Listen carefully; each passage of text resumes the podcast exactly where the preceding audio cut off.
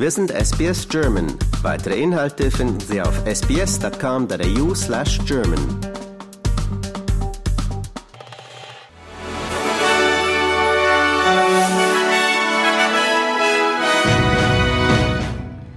Sie hören den SBS German News Flash an diesem Mittwoch, den 30. August. Mein Name ist Julia Greve.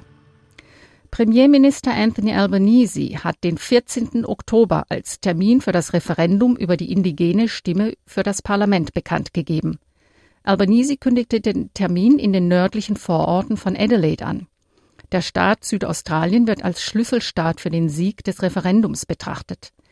Mehr dazu haben wir später im Programm.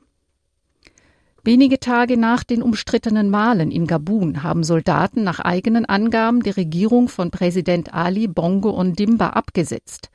Eine Gruppe hochrangiger Offiziere erklärte in einer Fernsehansprache, sie habe die Macht übernommen.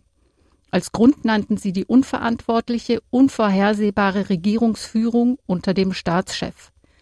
Internationale Beobachter waren bei der Wahl nicht zugelassen, Anfragen ausländischer Journalisten auf Akkreditierung wurden systematisch abgelehnt. Bongos Familie regiert das ölreiche zentralafrikanische Land seit 56 Jahren. Die australischen Verbraucherpreise haben sich im Juli stärker als erwartet abgeschwächt.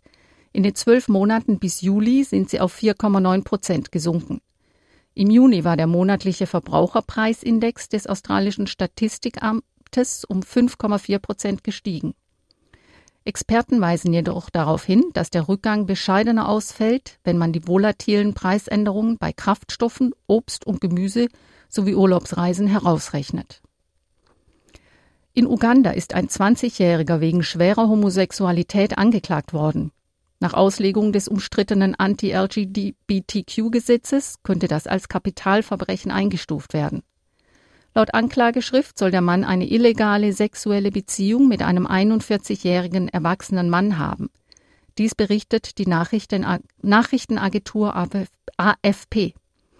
Seit der Unterzeichnung des massiv kritisierten Anti-Homosexuality Acts durch Präsident Yoweri Museveni im Mai diesen Jahres gerät das ostafrikanische Land zunehmend in die politische Isolation.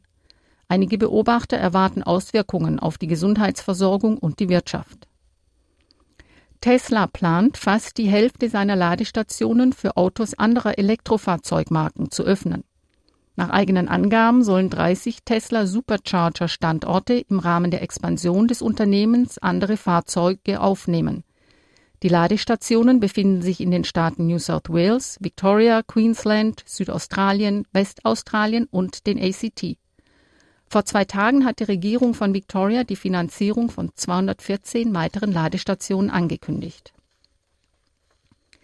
Der Orkan Idalia hat über dem Golf von Mexiko an Stärke gewonnen und bewegt sich auf die Golfküste Floridas zu.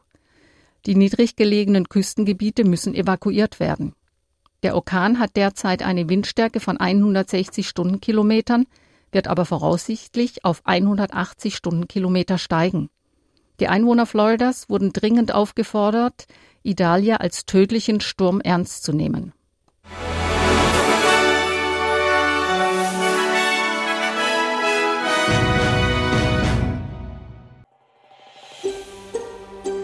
Lust auf weitere Interviews und Geschichten?